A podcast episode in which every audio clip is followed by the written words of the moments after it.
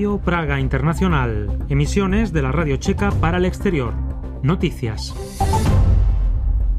El presidente Pavel nombra al nuevo ministro de Medio Ambiente. Activistas piden limitar la velocidad máxima en Praga a 30 kilómetros por hora. Chequia se solidariza con el Tíbet. En su primer día como jefe de Estado, el presidente Peter Pavel nombró a Peter Hlajic ministro de Medio Ambiente. El antiguo presidente Miloš Zeman rechazó al candidato recomendado por el democristiano Partido Popular, miembro de la coalición de gobierno. El gobierno del primer ministro Peter Fiala tuvo que esperar el final del mandato del presidente Zeman y la investidura de Pavel para completar el Consejo de Ministros. El puesto había quedado vacante después de que la ministra Ana Hubachkova renunciara el año pasado por motivos de salud. Que era sospechoso de corrupción, pero la policía no presentó cargos en su contra. El primer ministro y el presidente estuvieron a favor de su nombramiento. Organizada por la Academia de Ciencias, la Semana del Cerebro abrirá sus puertas el lunes de la próxima semana en Praga y otras ciudades del país. Para la ocasión se cuenta con unas 50 actividades gratuitas como por ejemplo conferencias, talleres, realidad virtual y exposiciones. Los visitantes descubrirán cómo funciona la memoria, el dolor y el tratamiento de enfermedades como Alzheimer, Parkinson o la esquizofrenia, así como situaciones extremas a las que se adapta el cerebro de los astronautas. Además de Praga, la actividad tendrá lugar en ciudades como Hradec Králové, Olomouc y Ostrava del día 13 al 19 de marzo. El presidente checo Petr Pavel realizará su primer viaje oficial al extranjero a Eslovaquia la próxima semana, siguiendo la tradición surgida después de la partición de Checoslovaquia en 1993. Durante su visita de dos días, Pavel se reunirá con los principales representantes políticos eslovacos y también representantes de organizaciones no gubernamentales. Rendirá homenaje a las personalidades cofundadoras de Checoslovaquia, a las víctimas de un reciente asesinato homofóbico en Bratislava y al periodista asesinado Jan Kuciak. La visita de Peter Pavel a Eslovaquia comenzará el lunes por la mañana con una ceremonia de bienvenida en el Palacio Presidencial, donde se reunirá con su homóloga Susana Chaputova. Un grupo de activistas organizó una marcha en un tramo de la carretera que atraviesa Praga este viernes por la mañana para pedir que la velocidad máxima permitida para la circulación de vehículos en la ciudad se reduzca a 30 kilómetros por hora. La protesta, la segunda de esta semana, en la que los activistas caminaron desde Visegrad hasta Museum, fue organizada por la iniciativa Última Generación. Sus miembros señalan que ya se ha introducido un límite de velocidad de 30 km por hora en ciudades como París y Bruselas y argumentan que la medida aumentaría la seguridad, reduciría las emisiones y mejoraría la salud de las personas. La bandera del Tíbet se izó en numerosos ayuntamientos, escuelas y muchas otras instituciones públicas de la República Checa este viernes, para recordar el aniversario número 64 del levantamiento tibetano contra el régimen comunista chino. Como en años anteriores, la bandera ondea en la Cámara Baja del Parlamento y tradicionalmente se iza el sábado en Snieshka, en las montañas de los gigantes. La campaña de solidaridad surgió a mediados de la década de 1990 para llamar la atención sobre los continuos abusos contra los derechos humanos en el Tíbet ocupado por China. La actividad la organiza la asociación LUMTA y según sus datos, el año pasado participaron más de 850 pueblos, comunidades y distritos. El crecimiento de los precios al consumidor en Chequia se está desacelerando, según las cifras publicadas por la Oficina Checa de Estadísticas. El crecimiento interanual de los precios al consumo fue del 16,7% en febrero, 0,8 puntos porcentuales menos que en enero. Los precios al consumidor aumentaron un 0,6% mes a mes. El crecimiento de los precios se registró principalmente en las áreas de recreación, cultura, alimentos y bebidas no alcohólicas. El tiempo. El Instituto Meteorológico pronostica para este sábado cielos nublados y nevadas ocasionales. A lo largo del día precipitaciones de nieve y agua-nieve. En horas de la noche los cielos se despejarán y las temperaturas se situarán entre 0 y 4 grados. Y hasta aquí amigos este boletín de noticias de Radio Praga Internacional, hoy en la voz de quien les habla, Freddy Valverde.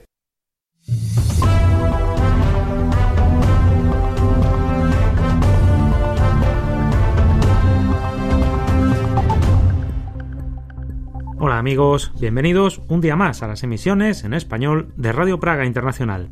En nombre de todo el equipo les saluda Daniel Ordóñez.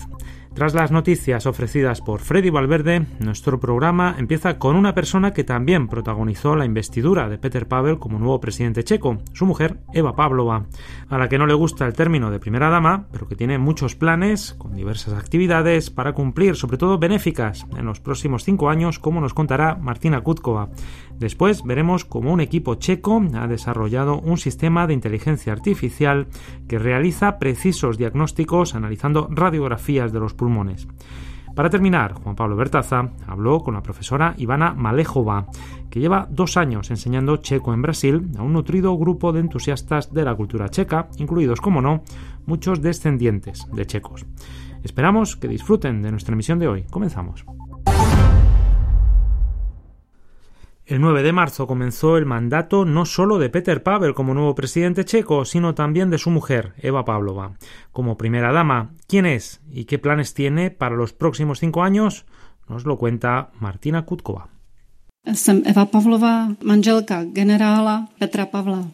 Alice Masaryková, Hanna Benešová y Olga Havlova son tres de las antiguas primeras damas de la historia checa y checoslovaca, cuyos nombres pasaron a la historia por su dedicación a obras benéficas desde la oficina presidencial del Castillo de Praga.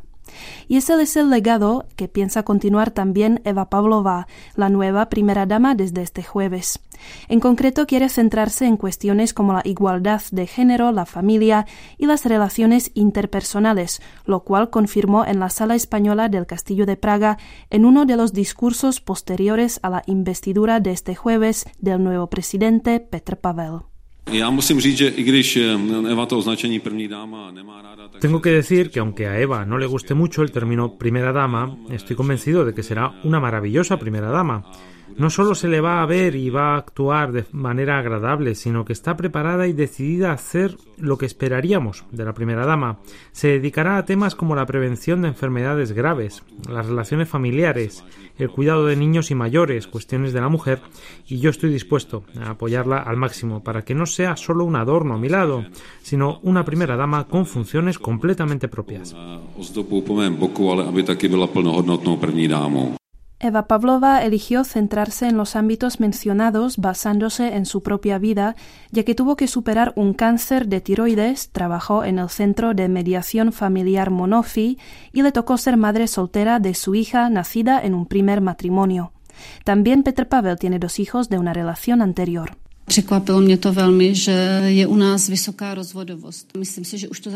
Me sorprendió mucho que el índice de divorcios fuera tan alto en nuestro país. Creo que todo empieza ya en la escuela primaria. Hay que prevenir que haya comunicación en la familia y guiar paso a paso a los niños para que no se produzcan los divorcios. La pareja presidencial se conoció en los años 80 en la base militar de Prostiov y se casó en 2004. Cuando Pavel ocupaba el cargo del jefe del Estado Mayor de las Fuerzas Armadas Checas entre 2012 y 2015, su mujer se encargaba de la comunicación con los agregados militares extranjeros en Chequia. La formación militar de ambos y su patriotismo claramente dejaron huella en el grado de responsabilidad con el que perciben su nuevo cargo, según repitieron en varias ocasiones. No obstante, ese valor lo proclamaron desde su llegada al espacio público y el comienzo de la campaña electoral en septiembre de 2022. Igual que mi marido, también yo prometí servir a la patria durante toda la vida. Teníamos que tener bien claro lo que íbamos a hacer. No nos hicimos militares para sentarnos en una oficina, sino porque estábamos preparados para proteger nuestro país. Soy consciente de que se trata de una oportunidad única para fortalecer el papel de la primera dama y así fortalecer la posición de la mujer y la familia.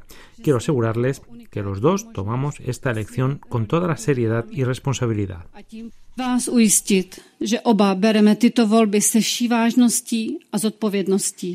Y las palabras de Eva de hace unos meses las confirmó el nuevo presidente este jueves desde la terraza que da al tercer patio del Castillo de Praga, donde se dirigió al público checo unos minutos después de prestar su juramento ante los miembros de las dos cámaras del Parlamento checo en el salón de Vladislao del Castillo. Me alegra mucho poder decirles hoy, junto a mi mujer Eva, que nosotros percibimos la posición del presidente y de la mujer del presidente como un servicio a todos ustedes, no a nosotros. En varias ocasiones durante el día de su investidura, Petr Pavel habló en plural, nosotros, refiriéndose tanto al conjunto de la nación checa como a él mismo y su mujer. En la sala española enfatizó que el apoyo de la familia era una cuestión imprescindible para su candidatura presidencial y que sin eso no hubiera logrado el éxito. Ya que hablo sobre Eva, mi mujer, a ella no le gusta la denominación primera dama, y a mí no me sorprende porque en estos últimos diez años a la primera dama no se la veía mucho. Así que tendremos que acostumbrarnos de nuevo. Me alegra poder decir unas palabras sobre Eva. A ella no le gustó mucho la idea de mi presidencia al principio, pero paulatinamente se familiarizó con ella hasta tal punto que se convirtió en una parte integral del éxito. Todo parece indicar que Eva Pavlova se sumará a la lista de Masarykova, Benešova o Havlova, las primeras damas que consiguieron destacar al lado de los presidentes checos. Sin embargo, para empezar, tendrá que reconstruir las estructuras de la Secretaría de la Primera Dama del Castillo de Praga, utilizada por las mujeres de los presidentes checos desde los tiempos de Olga Havlova, pero cancelada hace tres años por inactividad.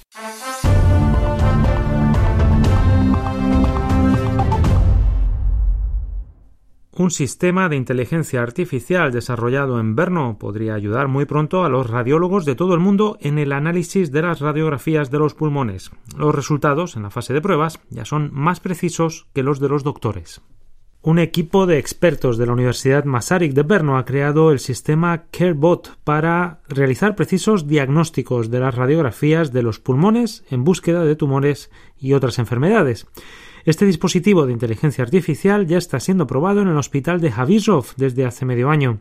Para su desarrollo se usaron decenas de miles de radiografías del pecho de pacientes anónimos de todo el mundo, que después fueron descritas por 30 radiólogos europeos, como cuenta uno de los fundadores del proyecto, Daniel Kwak. Hemos tenido que encontrar un consenso sobre qué es lo que se encuentra en estas radiografías y basándonos en esta información hemos entrenado a nuestra inteligencia artificial, nuestra red neuronal. El sistema podría ayudar a agilizar el trabajo de los especialistas y del propio sistema sanitario. La radióloga Ana Hromtsova, que es otra de las desarrolladoras de CareBot, explica que a menudo los doctores están saturados por la gran cantidad de imágenes que reciben y agotados después de varias horas trabajando, lo cual puede reducir su eficacia. A pesar de que dedican a ello toda su atención, en un determinado momento una persona puede pasar algo por alto debido al cansancio. Así que los médicos reciben de buen grado poder contar con inteligencia artificial como una herramienta que les dará la seguridad de que han realizado una valoración adecuada y que no han pasado nada por alto con un paciente. De hecho, no se persigue que la inteligencia artificial sustituya a los doctores, sino que puedan cruzar sus estimaciones para un mejor diagnóstico. El sistema ayuda desde el primer momento, porque es capaz de decir rápidamente si los pulmones están completamente sanos o si requieren de un examen pormenorizado.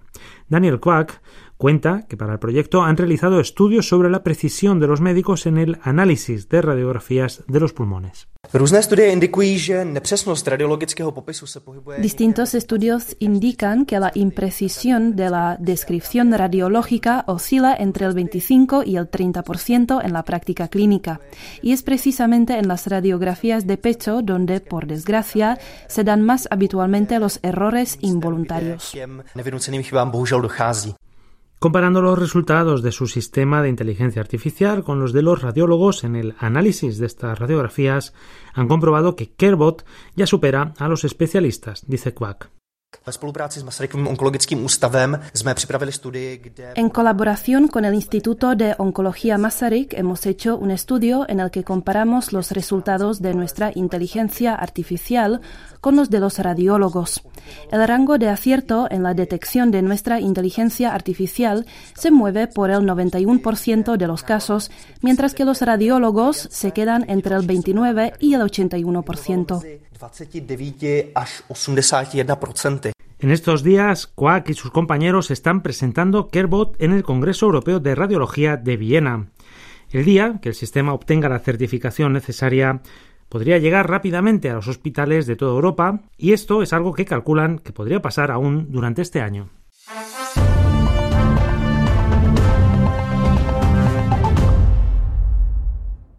Aprovechamos para anunciarles que en la emisión de este sábado podrán escuchar una entrevista al guitarrista Miguel Trápaga después de su actuación junto con el cuarteto Zemlinsky en Praga.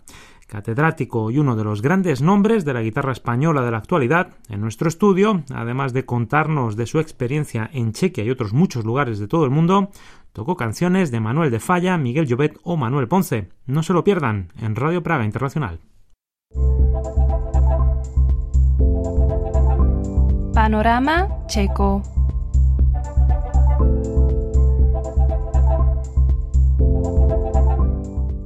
Cuando Ivana Malejova se enteró de que buscaban una profesora de checo en Sao Paulo, decidió presentarse, a pesar de que ni siquiera hablaba una palabra de portugués.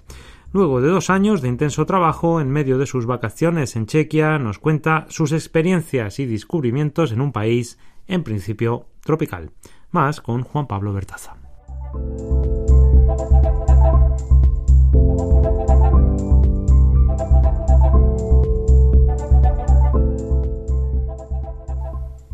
Aunque asegura que ahora tiene bastante olvidado el español, cuando Ivana Malejova se enteró de una posibilidad de trabajo para dar clases de checo en Brasil, no hablaba ni una palabra en portugués.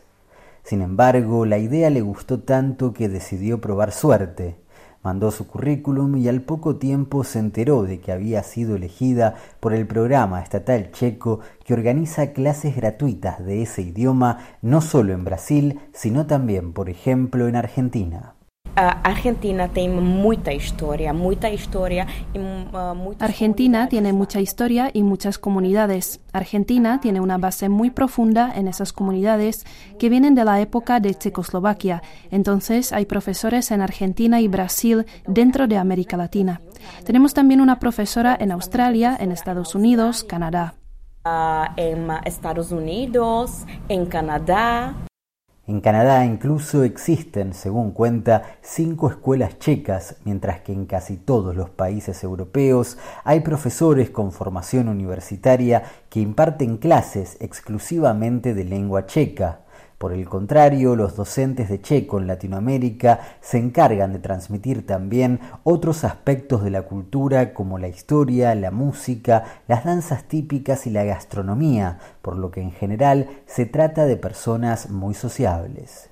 Profesora ah, ah, tocar algún Se prefiere que la profesora sepa tocar algún instrumento, eso es una ventaja. Y yo toqué el piano, entonces estoy haciendo allá un grupo musical para tocar música checa. Incluso están tocando, por ejemplo, el himno checo. Entonces, en Latinoamérica, la profesora debe tener algunas cosas más. Tocar un instrumento, saber cantar, saber cocinar. Saber cantar, saber cocinar. Cuenta Malejova que esa agrupación se llama Pramen, ensaya cada 14 días y tiene nueve integrantes. Ella toca el piano, otro checo toca la viola y el resto son todos brasileros. Cantan canciones folclóricas tradicionales como la famosa Holka Modroka, aunque en general en versión rock para que sea más animada. También versionan algunos temas más recientes como Dami Vitz Velaski de Olympic y hasta a veces los convoca el consulado checo para interpretar, por ejemplo, el himno nacional. A diferencia de muchas otras personas que deciden ir a vivir a una ciudad que conocen de antemano, Ivana Malejova nunca había estado antes en Brasil. Para colmo, como se trata de un territorio tan lejano, asegura que ni siquiera tuvo tiempo para hacerse demasiadas expectativas y en algún punto se dejó sorprender. Pero sí pensaba que estaba yendo a un país tropical y te puedo asegurar que nunca sentí tanto frío como en Brasil. Estaba realmente congelada y eso sucede porque ellos no tienen calefacción central. Los inviernos son al revés que en República Checa, junio, julio y agosto, con una temperatura de unos 8 grados que puede llegar a 5 por la noche. Entonces, imagina 14 días con 8 grados que se mantienen cuando entras a tu departamento porque ahí no existe la calefacción. Trabajas en un sitio que tiene 8 grados, estaba congelada. Los alumnos se reían de mí porque estaba, como en Praga, con gorra y bufanda. En ese sentido, asegura Malejova que el verano es más agradable, aunque tiene la sensación de que llueve mucho, incluyendo algunas tormentas mucho más fuertes que en República Checa. El plan de enseñanza del idioma está orientado sobre todo a descendientes checos o a personas vinculadas de algún modo con la cultura nacional que planeen estudiar un posgrado o realicen algún trabajo en cooperación. Muchos de mis alumnos tienen una abuela o abuelo checo y entonces es realmente muy interesante cómo una persona joven, por ejemplo de 30 años, se interesa en la lengua de su abuela porque el vínculo con la familia es muy importante ahí. Entonces de ahí nace el interés de aprender la lengua y la cultura para conocer realmente las raíces, sus raíces. Cuenta Malejova que uno de los aspectos que más le asombró es el fuerte interés que los brasileros tienen por el fútbol checo. En lo que respecta al vínculo comercial y cultural entre Chequia y Brasil, destaca, por supuesto, la figura de Jan Antoniet Batia, quien fundó varias ciudades en Brasil dispersas a lo largo del territorio y similares a Slin, que llevan el prefijo Bata, aunque algunas de ellas perdieron con el paso del tiempo su antiguo esplendor. Yo estuve una vez en una de las ciudades que se llama Batatuba, no en Bataipora, y es difícil vivir en Batatuba porque la empresa ya dejó de funcionar y hasta sé que incluso hay alguna discusión familiar a causa de ese negocio. La fábrica cerró y entonces solo existe un resto de lo que en su momento fue un éxito muy grande. Es por eso que las casas y la fábrica están abandonadas. La verdad que fue un poco triste ver eso, porque él fue una gran personalidad, un gran empresario que fundó algo maravilloso con una idea muy buena, porque la idea de las ciudades era construir una fábrica para dar puestos de trabajo a la gente de aquí y construir también casas, escuelas y hasta un centro de salud para que todo quede cerca. Entonces se trata de una ciudad realmente peculiar, una ciudad para trabajar y todo eso quedó abandonado. Para trabajar, para trabajar. Y eso todo fue abandonado, ¿no? Agrega Malejova que al menos en esa ciudad en particular solo permanecen algunos antiguos empleados que no quieren abandonar la casa en la que vivieron toda la vida. De hecho, el consulado checo viene de realizar una ayuda financiera para poder mantener la escuela y el hospital. En Bataipora la situación es distinta porque ahí residen varios trabajadores cercanos e incluso parte de la familia Batia. Se trata de una ciudad mucho más viva, con un centro de la memoria que también cuenta con el trabajo del profesor checo Mateusz Hartmann. El día que más trabaja Ivana Malejova enseñando checo es el sábado. Cuenta que tiene unos 120 alumnos distribuidos en muchos cursos, algunos presenciales y otros online. Cada curso tiene más o menos 13 personas y asegura que lo interesante es que cuenta con estudiantes de casi todas las edades, desde niños muy pequeños hasta algunas personas de 80 años. Então, por exemplo, uma uh, Entonces, por ejemplo, una estudiante se llama Viera Pospíšelová. Vivió en Checoslovaquia hasta los cinco años y después se fueron con su familia a Brasil. Entonces, en su casa se hablaba solamente checo. Pero como nunca fue a una escuela checa, ella y otras personas de su edad tienen dificultades para escribir. Hablan muy bien, pero a veces tienen miedo de expresarse por escrito porque sienten que no conocen tanto la gramática, pero realmente saben hablar muy bien. En Brasil, por supuesto, viven muchas personas checas. Ivana Malejova hace una distinción a grandes rasgos entre aquellos compatriotas de generaciones más jóvenes que a partir de 1990 se mudaron a Brasil por motivos de trabajo o incluso amor, y otro grupo muy importante que es el de las personas hoy mayores que tuvieron que huir del país cuando estallaron las guerras mundiales y luego durante el comunismo. Por ejemplo, Ah, Por ejemplo, ah, una de esas personas es un señor muy interesante al que conocí en Brasil y visité mucho tiempo, el señor Jan Farsky, que lamentablemente falleció el año pasado a los 103 años y sobrevivió al holocausto. Nació en Checoslovaquia, fue prisionero en Terezín, sobrevivió a Auschwitz e incluso escribió un libro en portugués. Yo lo entrevisté y escribí un artículo en checo porque me pareció muy importante que los checos supieran de la existencia de esa persona de origen checoslovaco que sobrevivió al holocausto. Fue una persona maravillosa y vivió casi toda su vida en Brasil. Toda, toda su vida en Brasil.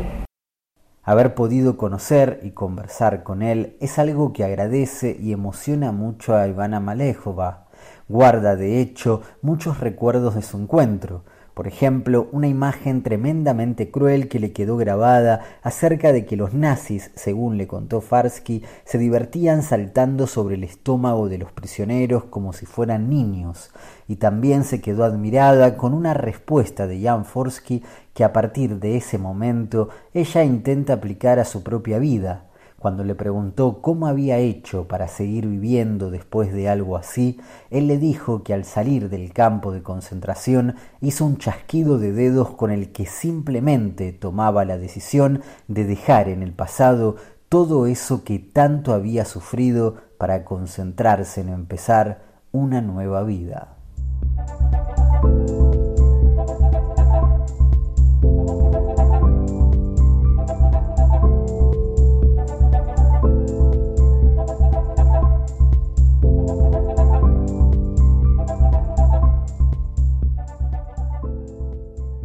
Y así termina esta emisión de Radio Praga Internacional. Nos despedimos como siempre agradeciéndole su atención. Recordamos que nos pueden escuchar tanto en nuestra web espanol.radio.cz como en nuestro podcast Chequia en 30 minutos, disponible en todas las plataformas. Para estar al tanto de todo lo que sucede en Chequia, nos pueden seguir en Facebook y Twitter y si lo desean, escribirnos a nuestro email espanol.radio.cz. Esperamos volver a contar con todos ustedes muy pronto. Les deseamos un buen fin de semana.